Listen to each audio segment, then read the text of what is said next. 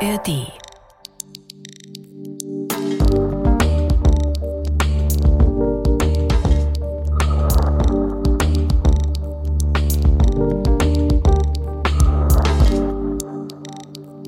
Liebe Leute, wir sind zurück mit einer neuen Staffel Tatort Geschichte und ich lehne mich mal so richtig weit aus dem Studiofenster. Es wird wieder spektakulär und lehrreich.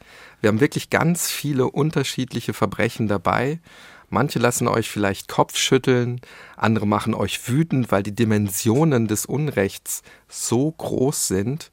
Es werden Verbrechen dabei sein, bei denen ihr euch fragt, wieso habe ich davon eigentlich noch nie etwas gehört? Aber auch darum soll es bei unseren Folgen ja immer wieder gehen. Wir möchten auf vergessene Geschichten und Schicksale aufmerksam machen. Thematisch sind wir wieder über den ganzen Globus unterwegs. Diesmal reisen wir sogar noch weiter geografisch und auch zeitlich. Hannes und ich haben in den letzten Wochen und Monaten wirklich viel recherchiert. Und Hannes, das kann ich an dieser Stelle schon einmal verraten, der hat sich um die Folge heute insbesondere gekümmert. Warum das so ist, das hat einen ganz persönlichen Grund, dazu aber später mehr. Ja, Niklas, ich musste dir auch ein bisschen Arbeit abnehmen. Du hast dann auch noch ein paar andere Projekte an der Uni, die dich derzeit gut einspannen. Wir entführen euch heute aus der noch immer kalten Jahresphase und nehmen euch jetzt ans andere Ende der Welt mit. In eine Region, die die wenigsten Menschen in Deutschland kennen, geschweige denn schon mal dort waren. Eine Region, mit der die meisten wohl das Paradies verknüpfen, an Palmen und Sandstrände denken, sich gedanklich vielleicht mit einer Kokosnuss auf der Sonnenliege sehen und wohl zunächst nicht an grausame Verbrechen denken. Wir reisen mit euch auf die Insel Pohnpei manchmal auch Ponape genannt. Jetzt müsst ihr mal eure Weltkarten auspacken, sofern ihr die Insel findet. Ihr werdet sie nämlich höchstens stecknadelgroß sehen. Sie ist inklusive der Nebeninseln nur knapp 350 Quadratkilometer groß. Ich habe mal nachgeschaut, in etwa so groß wie München. Die Insel liegt im westlichen Pazifik und gehört zu den Karolinen. Das ist ein Archipel östlich von den Philippinen, um das mal ein bisschen geografisch zu verorten. Pohnpei ist die größte Insel der föderierten Staaten von Mikronesien. Das ist ein Inselstaat bestehend aus zahlreichen kleinen und wirklich winzigen Inseln. Demokratischer Bundesstaat. Es gibt einen Präsidenten, der Staat ist Mitglied der UNO, der UNESCO, der WHO und so weiter. Also ein ganz regulärer, normaler, verfassungsrechtlicher Staat mit insgesamt ca. 120.000 Einwohnern mit der Hauptstadt Palikir. Und genau diese Hauptstadt Palikir liegt eben auf Pohnpei, wo sich unser heutiges Verbrechen abspielt. Dafür reisen wir in das Jahr 1910, genauer zum 17. Oktober 1910. Auf einer vorgelagerten Insel von Pohnpei wird kräftig gebaut. Neue Straßen sollen hier entstehen. Die Schwerstarbeit, also das Ausbuddeln der Erde, das Teeren der Straße bei enormer Luftfeuchtigkeit und brutaler Hitze, das erledigt die dort ansässige indigene Bevölkerung, sie werden Sokesh genannt. Die Befehle aber, die geben weiße Männer, die die Bauarbeiten kontrollieren und die Sokesh dafür zwangsverpflichten. Sie unter Androhung schwerer Strafen immer weiter antreiben. Arbeiter, die nicht spuren, werden gepackt und furchtbar geschlagen. Und an diesem 17. Oktober 1910, da eskaliert jetzt die Situation. Ein Arbeiter mit Namen Ladeleng, der will nicht mehr unter diesen schlimmen, schweren Bedingungen schuften. Er wirft sein Werkzeug auf den Boden und das sehen die weißen Aufseher jetzt und die führen ihn ab.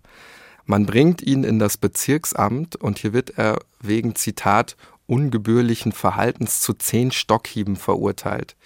Zwei melanesische Hilfspolizisten, die legen Ladeleng auf einen Tisch und schlagen ihm mit einem Stock auf den blanken Rücken und das Gesäß. Die Schmerzen müssen wirklich unerträglich sein. Nach zehn Stockhieben hat er kaum noch die Kraft zu schreien. Und besonders demütigend ist eben für ihn auch die Tatsache, dass es sich bei den Hilfspolizisten um Melanesia handelt, denn das sind Angehörige einer anderen Inselgruppe im Pazifik, die liegt nordöstlich von Australien. Nach der Folter, da bleibt er aber nicht etwa liegen, sondern man bringt ihn direkt wieder zurück an die Baustelle. Euch wird vielleicht klar, wenn ihr das hört, worum es geht. Die Weißen wollen hier ein Exempel statuieren und allen zeigen, jeder, der den Gehorsam verweigert, der bekommt heftige Prügel. Die übrigen Sockisch, die auf der Baustelle sind und jetzt eben auch den Arbeiter Ladeleng mit seinen Wunden sehen, die beschließen in diesem Moment, bald etwas gegen die weißen Machthaber zu unternehmen. Sie planen jetzt den Krieg gegen die Weißen, der dann auch bald beginnen wird. Der nächste Morgen Der 18. Oktober 1910, der beginnt dann eigentlich wie jeder andere Tag. Um zu kontrollieren, ob auch alle Arbeiter da sind, verlesen die Weißen die Namen aller Sokesh. Aber auch schon der Erste, der aufgerufen wird, der spricht von Ungleichbehandlung und weigert sich jetzt mit der Arbeit zu beginnen. Und das ist der Startschuss für die geplante Aktion. Die übrigen Sokesh greifen jetzt nach ihren Waffen. Das sind in der Regel Messer oder Macheten, aber einige haben auch Gewehre dabei. Die haben sie meist noch von den Spaniern, sagen wir später noch was dazu. Die Waisenaufseher sind voll in der Unterzahl und fliehen in eine nahegelegene katholische Missionsstation. Die Sokesh verfolgen die und umstellen das Gebäude. Doch stürmen wollen sie das Kirchengebäude nicht, denn sie sind tief religiös und fürchten die Strafe Gottes. Schauen wir uns also die Lage an. In der Missionsstation einige wenige weiße Beamte und Missionare und außen circa, wir wissen es nicht ganz genau, aber wahrscheinlich so um die 80 bewaffnete Sokesh, die den Quellen nach zu urteilen mit Grasrücken bekleidet waren und sich den ganzen Körper mit Kokosnussöl eingerieben haben. Die Eingekesselten versuchen jetzt verzweifelt Hilfe zu holen. Die kann aber nur kommen, wenn es ein Zettel auf die Hauptinsel schafft. Was steht auf diesem Zettel? Ich zitiere da mal. Bitte um sofortigen militärischen Schutz, da heute Morgen Arbeitsniederlegung erfolgte und die Leute sich mit Messern bewaffneten, auch Gewehren. Wir befinden uns in der katholischen Mission und werden von allen Seiten belagert. Gefahr im Verzuge. Es werden nun immer wieder heimlich Boten losgeschickt. Die ersten vier, die werden aber alle abgefangen und wieder zurück in das Missionsgebäude gedrängt. Erst am Nachmittag, da gelingt es einer älteren Frau unbemerkt durch den Belagerungsring der Sokesh zu schlüpfen. Der Zettel samt Hilferuf gelangt schließlich zum verantwortlichen Bezirksamtmann auf der Hauptinsel. Der möchte die Aufständischen Zitat zur Raison bringen und besteigt mit seinem Sekretär, zwei Dolmetschern und fünf Arbeitern bzw. Ruderern ein Boot. Sie machen sich jetzt also auf den Weg, ihr Ziel die katholische Mission. Der Bezirksamtmann nimmt aber keine Soldaten mit, obwohl seine Leute das eigentlich von ihm einfordern. In einem zweiten Boot da macht sich auch der örtliche Pater mit auf den Weg zur Mission. Er will vor Ort die Lage beruhigen. Gegen 16 Uhr kommen sie bei der Mission an und schnurstracks geht der Bezirksamtmann mit seiner kleinen Entourage auf die Aufständischen zu. Er macht das, obwohl er noch massiv gewarnt wird. Aber es ist dann bereits zu spät. Er ist noch keine 200 Meter gelaufen, da fallen bereits die ersten Schüsse. Zwei Kugeln treffen ihn in den Bauch, sein Sekretär dreht sich geistesgegenwärtig um, rennt zurück Richtung Boot, aber ihn treffen dann drei Kugeln in den Rücken. Er erreicht noch schwer verletzt das Boot, aber das rettet ihn nicht. Einer der Sokesh schlägt ihn dann den Kopf mit der Machete ab. Die beiden Dolmetscher, die rennen panisch ins Dickicht. Einer der beiden kann fliehen, der andere wird gefasst.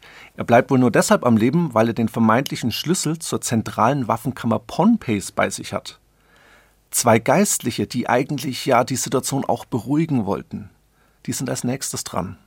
Ein Gewehr wird auf sie gerichtet, doch es versagt.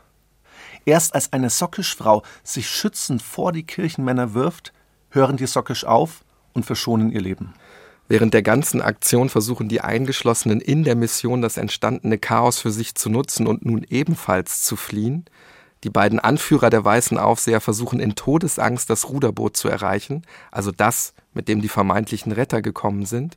Das ist aber alles vergeblich, denn bis dahin schaffen sie es gar nicht. Einer der beiden wird durch einen Machetenhieb beinahe enthauptet und stirbt, der andere wird regelrecht durchsiebt, aber damit ist das Blutbad noch nicht zu Ende. Die restliche Bootsbesatzung, also vor allem die einheimischen Ruderer, die können sich nicht rechtzeitig in Sicherheit bringen. Auf sie machen die Sokesh jetzt regelrecht Jagd. Nur ein einziger von ihnen wird diesen Angriff überleben, alle anderen werden erschossen oder erschlagen. Und dann kehrt langsam Ruhe ein. Die Sokesh gehen zum Leichnam des Bezirksamtmanns, der als erstes starb, und verstümmeln jetzt den Leichnam mit Macheten. Ein Sockisch hackt ihm die linke Hand ab, an der sich der Ehering befindet. Quellen berichten jetzt davon, dass einige Männer anschließend auf den toten Mann urinieren, ehe er dann ins Meer geworfen wird. Bei diesem toten Mann handelt es sich um Gustav Böder. Und richtig, es ist ein Deutscher, ein toter Deutscher mitten in der Südsee. Er ist ein hochrangiger deutscher Kolonialbeamter gewesen, der bereits in Togo, Kamerun und Deutsch-Ostafrika gearbeitet hat und der erst 1909, also ein Jahr vor diesen Ereignissen, nach Pohnpei versetzt wird. Mit ihm sterben weitere Deutsche, die heißen Johann Heffner, Otto Holborn und Rudolf Braukmann, sowie fast alle der einheimischen Ruderer. Viele werden sich jetzt vermutlich denken, was Deutsche da überhaupt zu suchen haben und warum sie sterben müssen. Und genau darum geht es in unserer heutigen Episode. Wir sprechen über den Aufstand der Sokesh gegen die deutschen Kolonialherren und damit über das kaiserliche Schutzgebiet Deutsch-Neuguinea. Das liegt mitten in der Südsee. Hier soll nämlich Kaiser Wilhelms Platz an der Sonne Realität werden, der Traum von der deutschen Südsee, angefangen vom sogenannten Bismarck-Archipel bis zum Kaiser Wilhelmsland. Dieses Ziel, das führt jedoch sehr schnell zu Konflikten mit der einheimischen Bevölkerung hier im Pazifik. Die schuftet zunächst für die Spanier und soll das eben jetzt auch für die Deutschen tun. Wir sprechen über die grausame Praxis der Kolonialherrschaft vor Ort und damit eigentlich nicht nur über deutsche Geschichte, sondern über die gewaltsame europäische Unterwerfung einer ganzen Region. Aber vor allen Dingen sprechen wir über die grausame Rache der Deutschen an den Sokesh, die es gewagt hatten, sich gegen ihre Herren aufzulehnen. Und wir erzählen, welche deutschen Spuren heute noch im Südseeparadies zu finden sind und wie die Ereignisse unsere heutige Gegenwart noch beeinflussen. Wir, das sind Hannes Liebrandt und Niklas Fischer, zwei Historiker von der Ludwig-Maximilians-Universität in München. Das ist ein Podcast von Bayern 2 in Zusammenarbeit mit der Georg von Vollmer Akademie. Das ist Tatort Geschichte.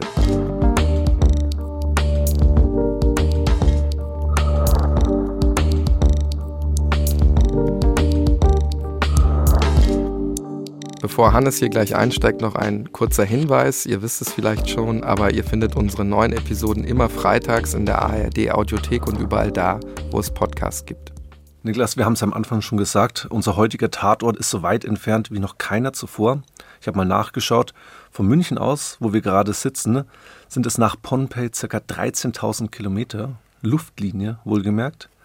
2008 war ich selbst mal vor Ort komplett irre Geschichte im Nachhinein. Es war eine Studienexkursion mit der Universität Bayreuth in die, du hast es vorhin auch mal gesagt, deutsche Südsee. Die ging insgesamt knapp zwei Wochen. Wir waren da gefühlt zwei Tage erstmal am Stück unterwegs, um dorthin zu gelangen. Zunächst der Flug nach Manila, auf die Philippinen, von dort weiter nach Guam. Da befinden wir uns bereits mitten im Marianenarchipel, also im westpazifischen Ozean. Guam ist übrigens ein Außengebiet der USA, ein sogenanntes nicht inkorporiertes Territorium Heute vor allen Dingen bekannt, kennt man vielleicht die Anderson Air Force Base, einer der wichtigsten Luftwaffenstützpunkte der Amerikaner im Pazifik. Von Guam ging es dann weiter nach Saipan, das ist die zweitgrößte Insel der Marianen. Saipan ist vor allen Dingen im Zweiten Weltkrieg bekannt geworden durch die Schlacht um Saipan. Dort befindet sich auch die Suicide Cliff, wo wirklich Dutzende Frauen vor allen Dingen mit ihren Kindern aus Verzweiflung in den Tod gestürzt sind. Und von Saipan geht es dann final weiter nach Pohnpei, wo sich unser heutiger Tatort befindet. Also, das wollte ich nur mal deutlich machen, was das wirklich für eine Reise ist, um dorthin zu gelangen. Pohnpei, hatten wir ja gesagt, ist heute die größte Insel der föderierten Staaten von Mikronesien und zur Zeit unseres heutigen Verbrechens sogenanntes deutsches Schutzgebiet. Niklas, bevor wir dazu kommen, fleißige Tatortgeschichte-Hörer wissen ja, dass wir beide zusammen in Bayreuth studiert haben. Willst du uns mal ganz kurz erzählen, warum du nicht dabei warst, warum du mich alleine dahin geschickt hast? Weil ich in der äh, Frühphase meiner Adoleszenz äh, schon ausschließlich darauf bedacht war, äh, mich der Lehre zu widmen oder der Fortbildung und habe Bücher gelesen, während du dich da diesen Abenteuern ausgesetzt hast. Ähm, ich glaube, ich hatte einfach nicht genug Geld. Es war ja auch nicht ganz billig damals. Ja, und Geld ist ein richtiges Stichwort. Billig ist es natürlich nicht, dorthin zu gelangen. Übrigens auch die Lebenshaltungskosten sind da gar nicht so ohne. Wer jetzt jedoch denkt, das sind doch wieder Steuergelder verschwendet worden, damit Hannes Liebrandt und andere Studenten in die Südsee reisen können, den kann ich zumindest ein bisschen beruhigen. Wir waren nämlich wirklich in politischer beziehungsweise sogar diplomatische Mission unterwegs. Ich verkneife mir da jetzt Kommentare zu, oder? Es gibt Bilder dazu und ich sage auch gleich, worum es geht. Wir haben nämlich sogar mit den Staatspräsidenten und dem Außenminister der föderierten Staaten von Mikronesien gesprochen, auch um ein weltpolitisches Anliegen Deutschlands zu fördern. Ich verrate euch am Ende der Folge, was es damit auf sich hatte. Aber zunächst sollten wir mal klären, wie schaut es überhaupt auf Pohnpei aus? Es ist jetzt vielleicht nicht das typische oder idealisierte Südseebild, das man vielleicht vor Augen hat, mit Palmen, mit weißen Stränden. Da denkt man vielleicht dann eher an Bora Bora oder Tahiti. Auf Pohnpei besteht die Küste vorwiegend aus Mangrovenwäldern. Das Inselinnere ist eigentlich ein Hochland, sehr dicht bewaldet, hohe Luftfeuchtigkeit. Pohnpei ist wirklich einer der regenreichsten Orte der Welt. Dementsprechend grün ist auch die Insel. In der vorkolonialen Zeit herrschte dort wirklich eine Hochkultur und das kann man noch an den Ruinen der verfallenen Stadt von Nan Madol anschauen. Haben wir ebenfalls besichtigt. Das war wohl so das ja, kulturelle, religiöse Zentrum der Insel. Ist übrigens heute noch ganz gut erhalten. Die Besonderheit von Nan Madol besteht darin, dass es so halb im Wasser gebaut ist, die Stadt. Und es wurde sogar eine Mauer im Wasser errichtet. Manche nennen es sogar Venedig der Südsee oder vergleichen es mit der mystischen Stadt Atlantis. Wenn du das so erzählst, kommt mir da spontan die Frage oder die Überlegung in den Sinn, meinst du, dass das Deutsche Kaiserreich deshalb dort Kolonien wollte, auch weil es da so schön ist? Ich weiß es nicht. Ich kann mir nicht vorstellen, dass das jetzt der wichtigste Punkt war. Aber Niklas, so das Ziel einer deutschen Südsee, das klingt ja eigentlich erstmal verlockend, oder? Also ich meine, damit kann man ja auch gegebenenfalls Kolonialskeptiker besänftigen, die eben schon lange von eigenen Kolonien träumen. Ist halt bestimmt viel Symbolpolitik dabei, aber da passt dieses Projekt der deutschen Südsee perfekt rein. Hannes, ich glaube, da sollten wir noch mal kurz ansetzen und zeigen, wie es überhaupt zum Erwerb von Pohnpei kommt. Denn genau das ist es ja eigentlich, ein Einkauf. Deutschland kauft es von den Spaniern ab. Die indigene Bevölkerung wird dabei natürlich nicht gefragt das Deutsche Kaiserreich, um das überhaupt einmal so ganz allgemein zu verstehen, das ist ja eine verspätete Kolonialmacht. Die Aufteilung Afrikas im 19. Jahrhundert, die ist da fast abgeschlossen. Und Bismarck, da wehrt sich lange und vehement dagegen. Dabei müsst ihr ja daran denken, auch das Deutsche Kaiserreich selbst entsteht sehr, sehr spät, als ein Betonklotz sozusagen in der Mitte Europas. Niklas, ich glaube, das mit dem Betonklotz muss man kurz erklären. Ja, das ist ein ganz bekanntes Zitat von Sebastian Hafner, dem Publizisten, meine ich. Will sagen, da federt eben nichts mehr ab. Ein Betonklotz, der ist schwer und bedrohlich und der ist mitten im Zentrum Europas in diesem Fall und der hält sich eben besser auch zurück und schließt Bündnisse, statt die anderen Großmächte jetzt auch noch im Wettlauf um Kolonien zusätzlich herauszufordern. Ganz bekannt ist auch ein Satz von Bismarck selbst, den hat er gegenüber einem Afrikaforscher gesagt. Der wollte nämlich eine Expedition nach Ägypten starten. Und ihm antwortet er, Ihre Karte von Afrika ist ja sehr schön, aber meine Karte von Afrika liegt in Europa. Hier liegt Russland und hier liegt Frankreich. Und wir sind in der Mitte. Das ist meine Karte von Afrika. Wir sehen also ganz klar, es geht hier darum, Konflikte in Europa zu verhindern.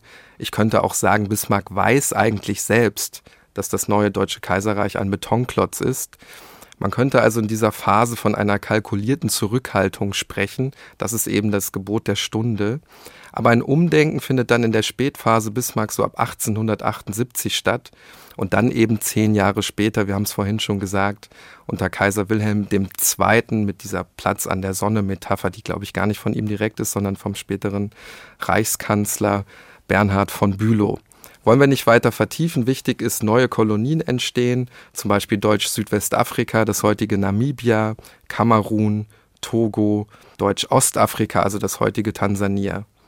Zum Umdenken kommt es aber noch unter Bismarck auch, weil der innenpolitische Druck einfach immer größer wird. Es gründen sich Kolonialgesellschaften und Kolonialvereine, also richtige Koloniallobbyisten, wenn du so willst. Die wollen aus wirtschaftlichen, aber auch aus nationalistischen Gründen noch unbesetzte Teile der Welt erobern. Und wie macht man das jetzt? In der Regel werden dabei deutsche Handelsinteressen und Forschungsexpeditionen unter deutschen Schutz gestellt. Das heißt, es werden Schutzbriefe ausgestellt und deshalb spricht Bismarck eben auch von Schutzgebieten.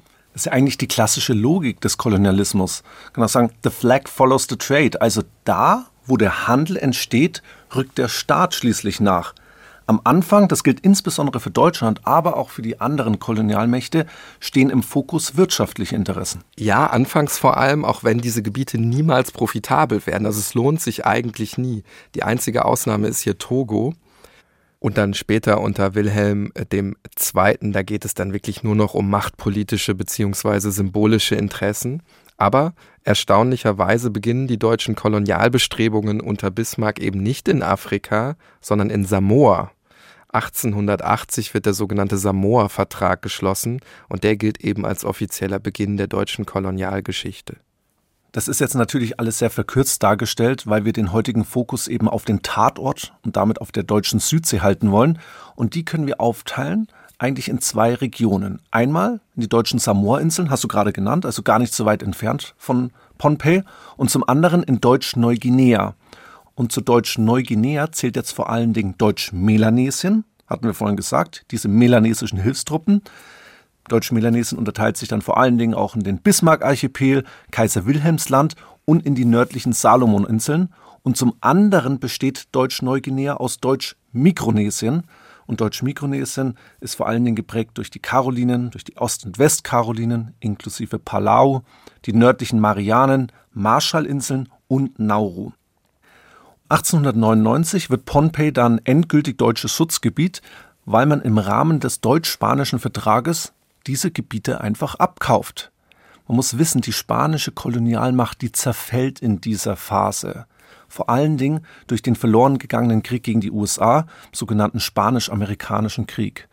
Die Philippinen und Guam werden daraufhin amerikanische Kolonien und die Karolinen, die nördlichen Marianen und Palau werden für 25 Millionen Peseten an das Deutsche Kaiserreich einfach mal so verkauft also neben der ganzen Ausbeutung, über die wir ja später auch noch mal ein bisschen im Detail sprechen werden, äh, ist das für mich so mit das perfideste eigentlich. Du hast ja vorhin gesagt, wie weit auch äh, das Deutsche Kaiserreich entfernt ist. 13.000 Kilometer.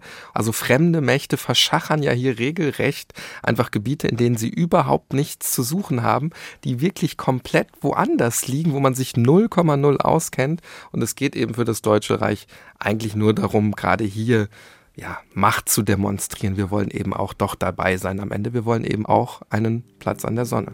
Genau.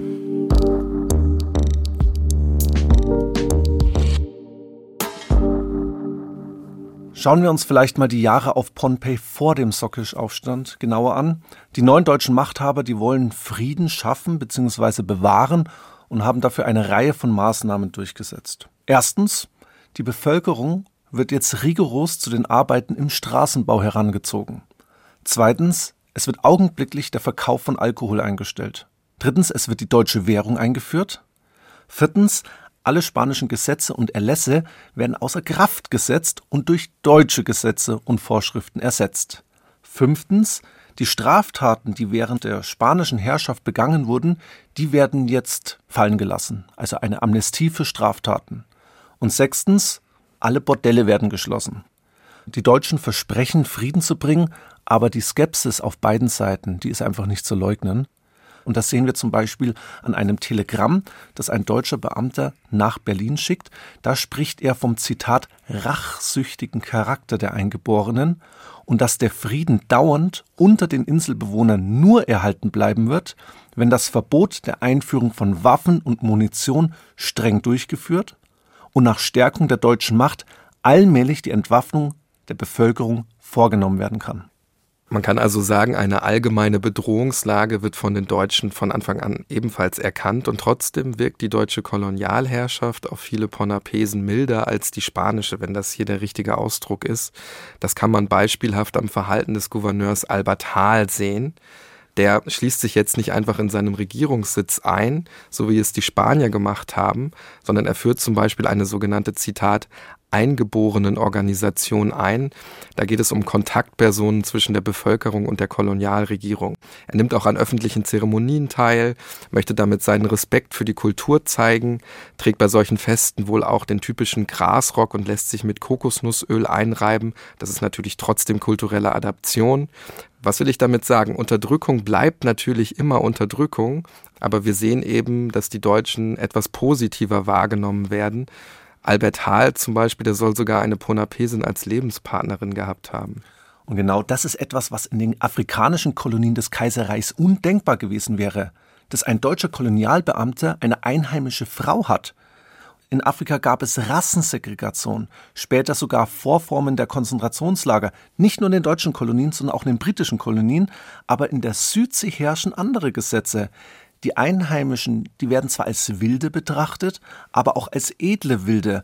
Dort ist der Rassismus auch allgegenwärtig, aber die Schwarzafrikaner sind im Denken der weißen Europäer auf einer niedrigeren kulturellen und ethnischen Stufe. Und das hast du ja eben bei Gouverneur Hall gesagt. Er versucht sich an einer Art friedlichen Koexistenz, die in der Praxis jedoch zunehmend scheitert. Aber natürlich wird hier von Deutschen das du hast es mit Adaption gerade gesagt, diese fremde Kultur niemals als gleichwertig zur eigenen anerkannt, sondern aus eigenem Interesse vorübergehend geduldet sofern sie den eigenen Interessen eben nicht im Weg steht. Dieser letzte Punkt, den du genannt hast, der ist ja entscheidend. Sehr bald prallen die Interessen aufeinander, insbesondere in vielen wirtschaftlichen Fragen. Die Deutschen, die importieren nämlich jetzt ganz viele unterschiedliche Dinge. Dazu gehören Nutztiere wie Ziegen, Schweine und Schafe. Und damit stören sie natürlich die heimische Landwirtschaft. Sie versuchen dort völlig sinnlos im Grunde Kaffee, Kakao, Tabak und Baumwolle anzupflanzen. Alles eben Dinge, die in Europa sehr, sehr begehrt sind. Auch Copra, das getrocknete Kernfleisch der Kokosnuss, auf das sind die Europäer so richtig scharf, das wird hier eben gewonnen, sehr ineffizient gewonnen, müsste ich eigentlich sagen. Man kann Copra zu Aktivkohle verarbeiten und damit so Gebrauchsgegenstände wie Gefäße und Knöpfe und so weiter produzieren. Ja, was können wir hier zusammenfassen an dieser Stelle? Das alles geschieht und die Einheimischen hinterfragen natürlich jetzt den Sinn hinter all dem und das sorgt dafür, dass sie immer unzufriedener werden. Der Druck, ich müsste eigentlich sagen, die Wut, die steigt. Und deswegen ist das Hauptziel der deutschen Kolonialbeamten die Entwaffnung der einheimischen Bevölkerung. Und dieses Ziel wird auch vom Nachfolger von Albert Hahl verfolgt. Sein Name ist Viktor Berg. Ähnlich wie Hahl arrangiert er sich auch mit der ponapesischen Bevölkerung, hat auch eine einheimische Frau. Er stirbt aber bereits 1907 unter ganz mysteriösen Umständen. Das Grab haben wir während der Studienexkursion ebenfalls besucht. Offizielle Todesursache ist ein Sonnenstich. Die Einheimischen glauben aber längst, und zum Teil übrigens bis heute, dass der heilige Ort Nan Madol, Venedig der Südsee, hatten wir vorhin gesagt, seinen Kopf gefordert hat. Denn er hat Grabungen an den heiligen Städten durchgeführt und ist dabei auf Knochen gestoßen. Einen Tag nach den Grabungen stirbt Viktor Berg auf einmal. Und welches Signal wird jetzt an die Einheimischen ausgesandt? Unsere Geister sind mächtiger und stärker als die weißen Kolonialherren. Und damit war ein Mythos geboren. Da ist viel Aberglaube dabei, aber die Menschen glauben daran. Und für viele ist jetzt klar, die Weißen sind nicht unbesiegbar. Der Widerstand auf Pohnpei wächst jetzt weiter, auch deshalb, weil Deutschland seine Ziele jetzt immer härter durchsetzen will.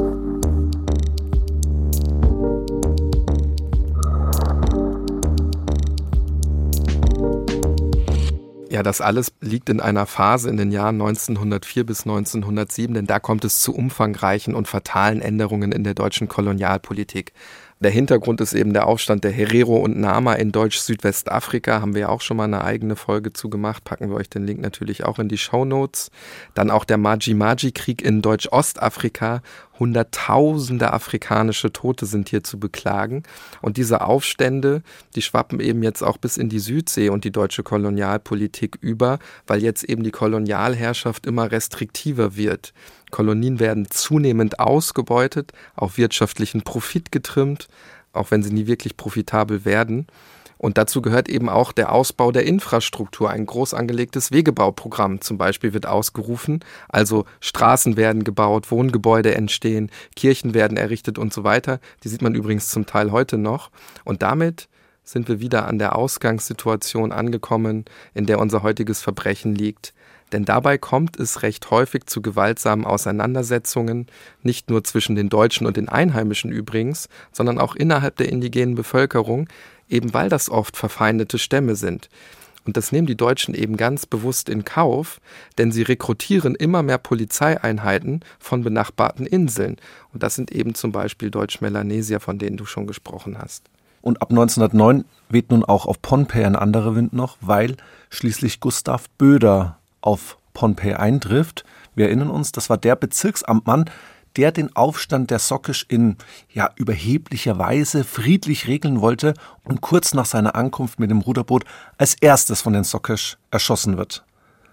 Und Böder, das habe ich gerade anklingen lassen, der führt ein noch strengeres Regiment ein. Der wird sehr unbeliebt bei den Ponapesen. Er forciert den Ausbau der Infrastruktur.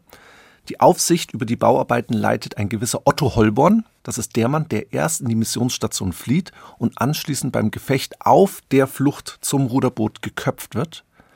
Das System für die einheimischen Arbeiter ist unerbittlich. Die Sockisch müssen von 6 Uhr früh bis 11.30 Uhr und dann nochmal von 13 Uhr bis 16 Uhr schuften. Wer nicht pariert, der muss mit harten Strafen rechnen. Es gibt die Prügelstrafe. Es gibt aber auch öffentliche Demütigung bei unverschämtem Benehmen, so wie es damals hieß. Die Arbeiter werden tagsüber von melanesischen Hilfstruppen überwacht und nachts werden sie einfach eingeschlossen. Und das alles führt dazu, dass die Sockisch immer wütender und verzweifelter werden. Aber der Verantwortliche für das, Gustav Böder, der sieht darin erstmal keine Gefahr. Er ignoriert sogar Warnungen seiner Landsleute. Und ich denke, hier spielt auch wieder der Rassismus der Zeit eine große Rolle.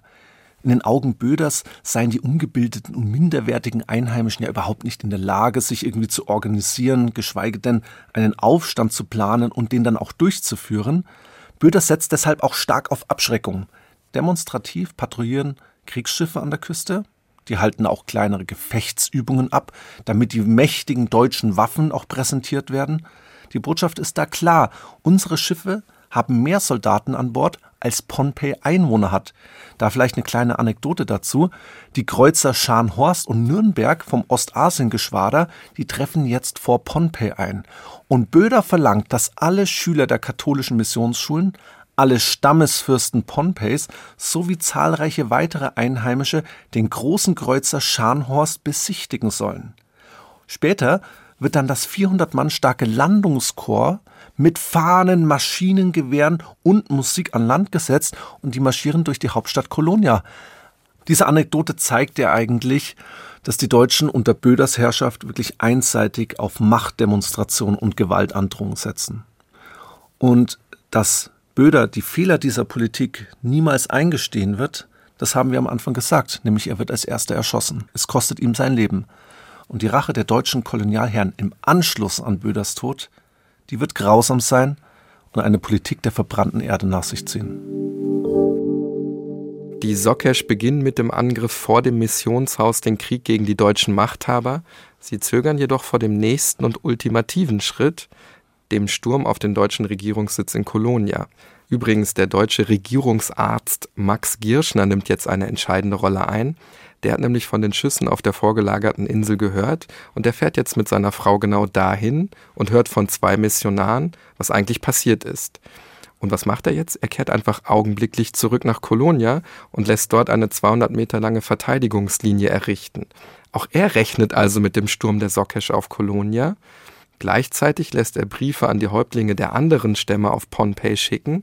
Er fordert überall um militärischen Beistand an. Und damit erfährt jetzt die Außenwelt, damit meine ich die Deutschen in den umliegenden Kolonien, von den Ereignissen. Sie reagieren und schicken Kriegsschiffe. Wir sehen also, wie brenzlig die Situation für die Deutschen in Wahrheit ist. Aber nach außen, da zeigt man sich jetzt groß und stark. Was machen sie nämlich? Eigentlich in diesem Moment der Schwäche. Sie fordern erstmal die Sokesh selbst auf, sich zu entwaffnen. Sie fordern auch die Auslieferung aller Männer, die am Aufstand beteiligt waren. Und möglicherweise zeigt all das auch tatsächlich Wirkung. Denn statt dass die Sokesh jetzt angreifen, also ich hatte ja vorhin von diesem ultimativen Schlag gesprochen, verschanzen sie sich jetzt eben auch, weil sie fürchten, dass die Deutschen eben einen groß angelegten Rachefeldzug starten werden. Und so vergeht viel Zeit, die hauptsächlich für die Deutschen spielt. Vier Kriegsschiffe mit deutschen Marine- und melanesischen Polizeisoldaten treffen nach und nach jetzt auf Pompeii ein um mal die Dimension auch deutlich zu machen. Die vier Schiffe verfügen über die Feuerkraft von 52 Geschützen und haben insgesamt 745 Männer an Bord. 500 davon werden jetzt direkt an Land geschickt. Und dann beginnt tatsächlich der brutale Rachefeldzug der Deutschen. Das ist am 13. Januar 1911 und er beginnt eben drei Monate nach dem Aufstand mit einem gewaltigen Donnern wenn man sich da versucht, in die Szenerie reinzuversetzen, ist natürlich immer schwierig, aber es ist wohl relativ, das sagen die Quellen, relativ klares und sonniges Wetter und da beginnen um 7.30 Uhr die deutschen Kriegsschiffe mit ihren riesigen, mächtigen Kanonen auf die vorgelagerte Insel zu schießen. Also dorthin, wo der Aufstand angezettelt wurde und wo die Deutschen eben die verschanzten Sokesh vermuten. Der Missionar Ignatius Ruppert Der hat das Ereignis damals miterlebt und er berichtet fast schon begeistert in seinem Tagebuch von dem großartigen Schauspiel. Ich lese vielleicht mal ein paar Passagen vor.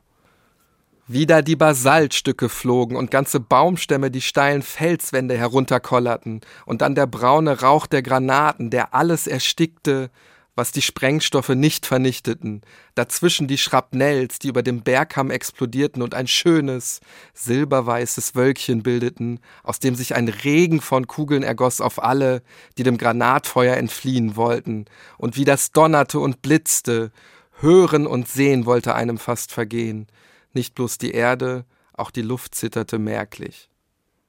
Man hört schon fast eine kindliche Begeisterung aus diesem Bericht raus. Und in der Tat dauert der Beschuss mehr als eine Stunde. 363 Granaten schlagen auf die kleine Insel ein. Auch wenn das Bombardement am Ende nur wenige Opfer fordert, die moralische Wirkung für die Sokesh ist desaströs. Wie soll man denn mit Macheten und ein paar Gewehren gegen eine solche Übermacht kämpfen? Am Nachmittag greifen dann die Bodentruppen an. Und die Drecksarbeit, sage ich jetzt mal so, das sollen natürlich die Melanese übernehmen. Aber die denken überhaupt nicht daran, aus ihren sicheren Stellungen jetzt herauszustürmen, auf die Sockisch zu stürmen. Und was machen also die Deutschen? Die schlagen einige Melaneser mit dem Gewehrkolben gegen den Kopf, um die Truppe zu mobilisieren. Schließlich rennen die Melanesier in Richtung des Bergkamms, wo sie die Sockisch vermuten. Aber die Sockisch sind längst geflohen. Man findet gerade einmal zwei Leichen Trotz des deutschen Sperrgürtels um diese kleine Insel sind wohl die meisten Sokisch bereits auf die Hauptinsel Pohnpeis geflüchtet. Und dadurch verlagert sich das Geschehen auf die Hauptinsel Pohnpeis. Hier werden jetzt die Aufständischen erbarmungslos gejagt. Und die Deutschen setzen hier die Taktik der verbrannten Erde ein. Auf der Suche nach den Sokisch werden jetzt ganze Dörfer und Landschaften dem Erdboden gleichgemacht. Die Deutschen lassen systematisch die Insel durchkämmen und zerstören dabei Häuser, Kanus, Farmen, Bananenstauden werden vernichtet, Felder verwüstet, also die komplette Lebensgrundlage der Menschen soll vernichtet werden und damit am Ende auch der Verteidigungswille. Nach und nach ergeben sich viele Sokesh, die sind äußerlich deutlich abgemagert, die meisten sind krank, aber von den ursprünglich geschätzt 250 Aufständischen fehlt von der Mehrheit noch immer jede Spur. Auch der Anführer des Aufstandes, ich hoffe, ich spreche das richtig aus, Soumadau Ensokesh, der läuft noch immer frei herum. Gerüchten zufolge soll er sich mit 100 Aufständischen auf dem Berg Nankiop verschanzt haben. Warum ausgerechnet dort? Da ist eben eine spanische Festung und man glaubt, dort haben sie sich hin zurückgezogen. Am 26. Januar erfolgt dann der Angriff. Es kommt zu Gefechten und auch Verlusten auf beiden Seiten, aber schnell verschwinden die Sokesh wieder im dichten Dschungel der Insel.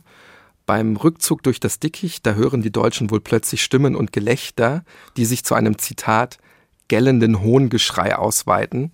Und darauf beschließen die Deutschen jetzt, die ganze Gegend um den Berg herum abzuholzen und auch die umliegenden Dörfer einfach anzuzünden und einzuäschern. Also man kann wirklich sagen, die Taktik der verbrannten Erde, die wird hier massiv ausgeweitet. Und dabei spielen die Zeit und die Ressourcen den Deutschen in die Hände, man jagt die Sokesh regelrecht über die ganze Insel. Als nächstes vermutet man sie dann in den Felsenhöhlen der Insel, später wieder im Hochgebirge. Die Strapazen und die Aussichtslosigkeit, die führen dann dazu, dass nach und nach immer mehr Sokesh aufgeben. Allein in den ersten Februartagen des Jahres 1911 ergeben sich bis zu 100 von ihnen. Alle Gefangenen, und das sieht man wirklich, wenn man diese Quellen studiert, die sollen körperlich am Ende gewesen sein. Zitat hohläugig, hungernd, mit notdürftigen Fetzen bekleidet. Am 13. Februar ergibt sich schließlich der Anführer, du hast ihn vorhin auch genannt, den Soumadau Ensokesh, mit seinen treuesten Gefährten. Der paddelt jetzt mit einem Ruderboot in den Hafen der Hauptstadt Kolonias ein und wird dort, als er an Land geht, augenblicklich in Handschellen genommen. Damit endet der Aufstand der Sokesh, nicht aber, ich glaube, das wird jetzt wenige verwundern, der Rachefeldzug der Deutschen. In der Zeit der Kämpfe hat der stellvertretende Gouverneur Arthur Oswald das Sagen. Für ihn ist klar, dass an den aufständischen Sokesh ein Exempel statuiert werden muss und das Zitat keinerlei Paktieren mit den Empörern in Frage kommen kann und dass nur rücksichtsloses Durchgreifen uns vor ähnlichen Vorkommnissen der Zukunft an anderer Stelle in Pohnpei bewahren wird. Und was er hier mit rücksichtslosem Durchgreifen meint, das sagt er ganz konkret in seiner Rede an die eigenen Männer. Alle Führer des Volkes, alle bei der Ermordung Beteiligten müssen als Rebellen erschossen werden, alle übrigen mit Frauen, Kindern auf immer verbannt werden. Wenn man das so hört, dann ist auf jeden Fall der Vernichtungswille hier ganz eindeutig erkennbar. Wer jetzt aber glaubt, im weit entfernten Berlin, da würde man etwas gemäßigtere Töne äh, vernehmen können. Absolut das Gegenteil ist der Fall. Auch hier ist die Empörung aufgrund des Aufstandes riesengroß und man will eben Rache. Die Deutsche Kolonialzeitung zum Beispiel, die fordert das Zitat, jeder, der auch nur die Hand erhoben hat gegen unsere Beamten und Begleitmannschaft hingerichtet und sämtliche Angehörige der Häuptlingsfamilien deportiert werden sollen. Die deutsche Kolonialverwaltung auf Pohnpei, die ruft jetzt ein achtköpfiges Tribunal zusammen. Insgesamt werden da 36 Sokesh angeklagt. Folgende Taten werden dabei unterschieden. Erstens Anstiftung zum Aufstand bzw. Mord. Zweitens geständige oder durch Zeugen ermittelte Mörder. Drittens Personen, die mit Messern auf Lebende oder Tote eingestochen haben. Und viertens Personen, die die Leichen schließlich im Meer versenken. Alle Angeklagten, also auch wirklich dieser Prozess, der ist jetzt ein regelrechtes Schauspiel, die werden aneinander gekettet und schließlich einzeln befragt und anschließend folgt dann das Urteil. 17 Männer werden zum Tode verurteilt, 15 davon letztendlich auch hingerichtet. Die übrigen, die werden zur Zwangsarbeit verpflichtet oder verbannt. Und das Schicksal dieser Verbannten darf man auch überhaupt nicht unterschätzen. Die werden meist nach Palau geschickt, wo sie wirklich unter schlimmsten Voraussetzungen in Phosphatminen arbeiten müssen. Etwa 50 der Verbannten sterben dann bereits später an Krankheiten oder Unterernährung. Und es liegt daran, dass eben nicht nur die Angeklagten selbst, sondern auch die Familien in die Verbannung geschickt wurden. Und erst nach dem Ende des Ersten Weltkriegs, als Pohnpei keine deutsche Kolonie mehr ist, dürfen sie in ihre Heimat zurückkehren. Das sind sie dann aber eher Fremde in der eigenen Heimat. Und ich glaube, wir können uns ausmalen, dass sie erstmal brauchen, wieder in dieser Heimat sich zurechtzufinden als Fremde. Noch schlimmer trifft es natürlich die Todgeweihten selbst. Du hast gesagt, 15 werden hingerichtet. Am 24. Februar 1911 wird für sie ein letzter Gottesdienst abgehalten. Danach geht es von der kleinen Holzkirche zum westlichen Stadttor Kolonias hinaus. Sie werden begleitet von dem Weinen und Klagen hunderter Ponapesen, die ebenfalls zum Hinrichtungsplatz strömen, und sie werden bewacht von melanesischen Hilfspolizisten. An diesem Richtplatz wurde bereits ein Graben ausgehoben, um die Leichen danach zu verscharren. Dann werden die Männer in einer Reihe aufgestellt und an Holzpfählen festgebunden. Einer war wohl noch so klein, dass man ihm eine Kiste besorgte, damit er ungefähr auf der gleichen Höhe zu den anderen war. Es zeigt also, dass auch sehr junge Kämpfer nicht verschont wurden. Ein anderer muss wohl noch geschrien haben, ich zitiere, Ihr jungen Männer folgt nicht unserem Beispiel. Und dann legt das Erschießungskommando los. 100 Melanesier schießen zeitgleich auf die 15 Männer. Die anwesenden Ponapeser, die das sehen und hören, die stehen laut Tagebuchberichten unter Schock.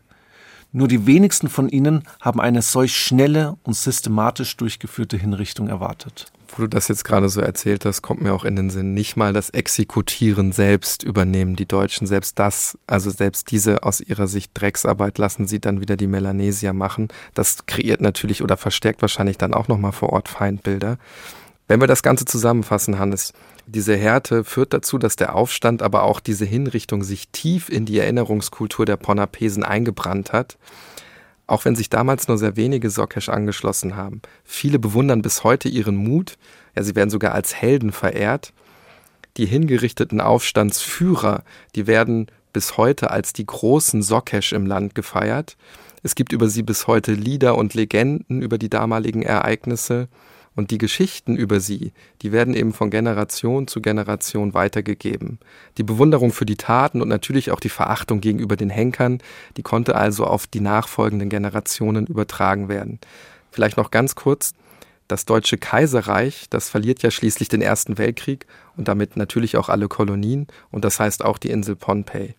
Danach erlangte dann Japan per Völkerbundmandat die Kontrolle über die deutschen Kolonien im Pazifik. Im Zweiten Weltkrieg verliert dann aber auch wieder Japan natürlich den Krieg mit und damit auch diese Gebiete. Und Pohnpei wird dann Teil des sogenannten Treuhandgebiets Pazifische Inseln der USA, wie übrigens die gesamten mikronesischen Inseln. Was ist die Folge davon? Der Bau von US-Militärstützpunkten, das Testen von Atom- und Wasserstoffbomben, zum Beispiel auf den Marshallinseln.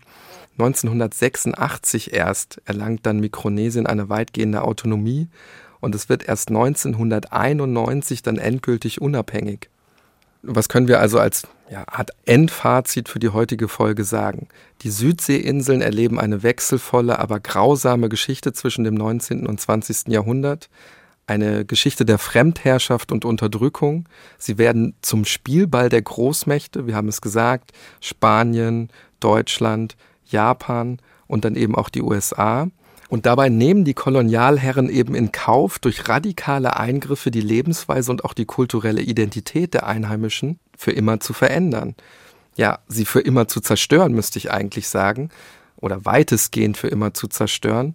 Man etabliert ein System der Zwangsarbeit und es kommt auch zu ökologischen und ökonomischen Umwälzungen.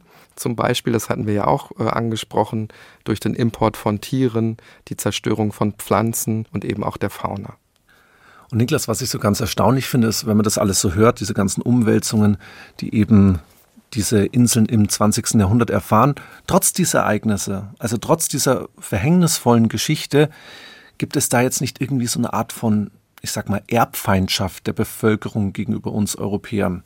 Und das habe ich bei meinem Besuch in Pohnpei eben gesehen im Jahr 2008. Da haben wir viel mit der einheimischen Bevölkerung gesprochen. Wir waren im Micronesian Seminar, das ist so eine Art Archiv, und haben dort alte Fotos und Tagebuchberichte angeschaut.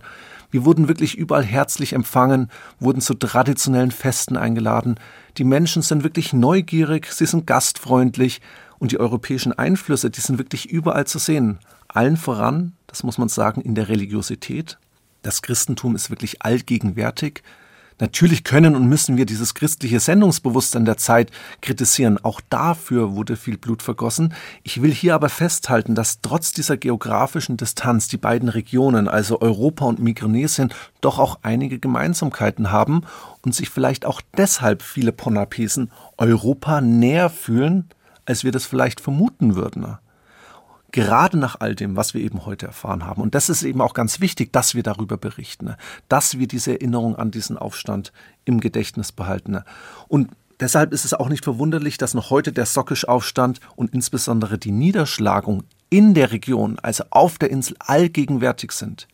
Die Grabstelle der 15 getöteten Sockisch gilt heute als nationales Denkmal, der Tag der Hinrichtung als nationaler Feiertag und man sieht die Nachwirkung der Ereignisse nicht zuletzt auch in den Schulbüchern, die wir da ebenfalls angeschaut haben. Und da kommen wir jetzt übrigens zu unserer Mission, die ich am Anfang der Folge angedeutet habe. Deutschland versucht nämlich, die diplomatischen Beziehungen zu den föderierten Staaten von Mikronesien zu stärken. Auch hier gibt es auch Eigeninteressen. Beim Ziel nämlich irgendwann mal einen ständigen Sitz im UN-Sicherheitsrat zu erlangen, braucht man viele Befürworterstaaten der Vereinten Nationen. Damit Deutschland einen ständigen Sitz im Sicherheitsrat der Vereinten Nationen erhält, muss die Charta der Vereinten Nationen mit Zweidrittelmehrheit der UN-Vollversammlung verändert werden. Und hier haben die föderierten Staaten von Mikronesien einen Sitz. Und es gilt die Regel One Country, One Vote. Und so wurde mit Förderung des Auswärtigen Amtes dann eine Ausstellung entworfen, die die Beziehung beider Länder darstellen und vor allen Dingen auch verbessern sollte. Und unser Besuch in Mikronesien bildete dabei die Grundlage dieses Projektes. Es gab eine Ausschreibung an Schüler und Studenten in Mikronesien. Es sollten Plakate gestaltet werden für diese Ausstellung. Wir wissen jetzt nicht, welchen Beitrag solche Projekte wirklich für die diplomatischen Beziehungen leisten können.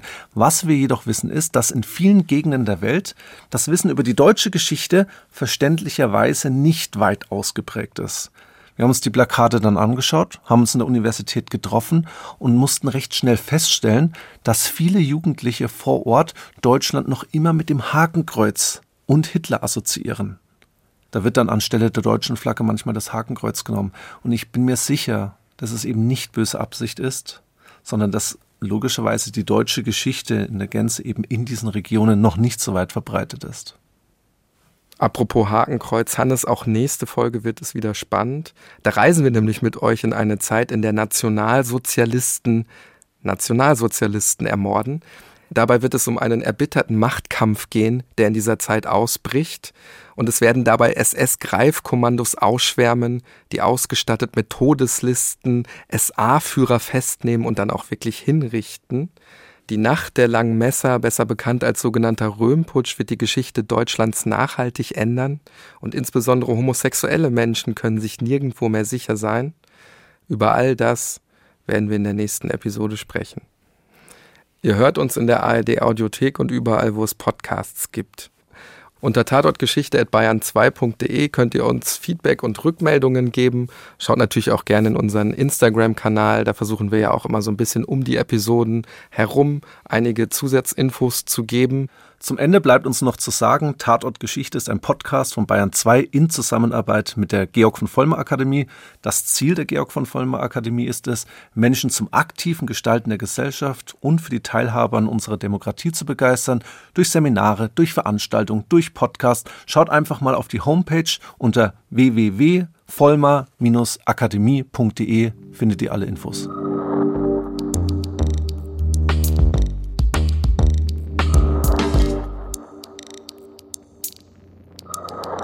Hallo, ich bin Viktoria Michalzack, Host vom Tagesschau-Podcast 11KM. Warum 11KM? In 11 Kilometern Tiefe befindet sich der tiefste erreichbare Punkt der Erde.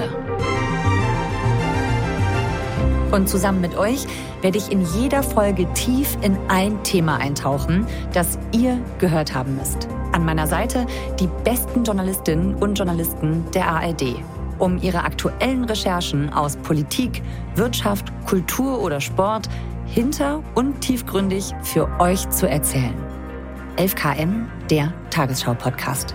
Ein Thema in aller Tiefe. In der ARD Audiothek.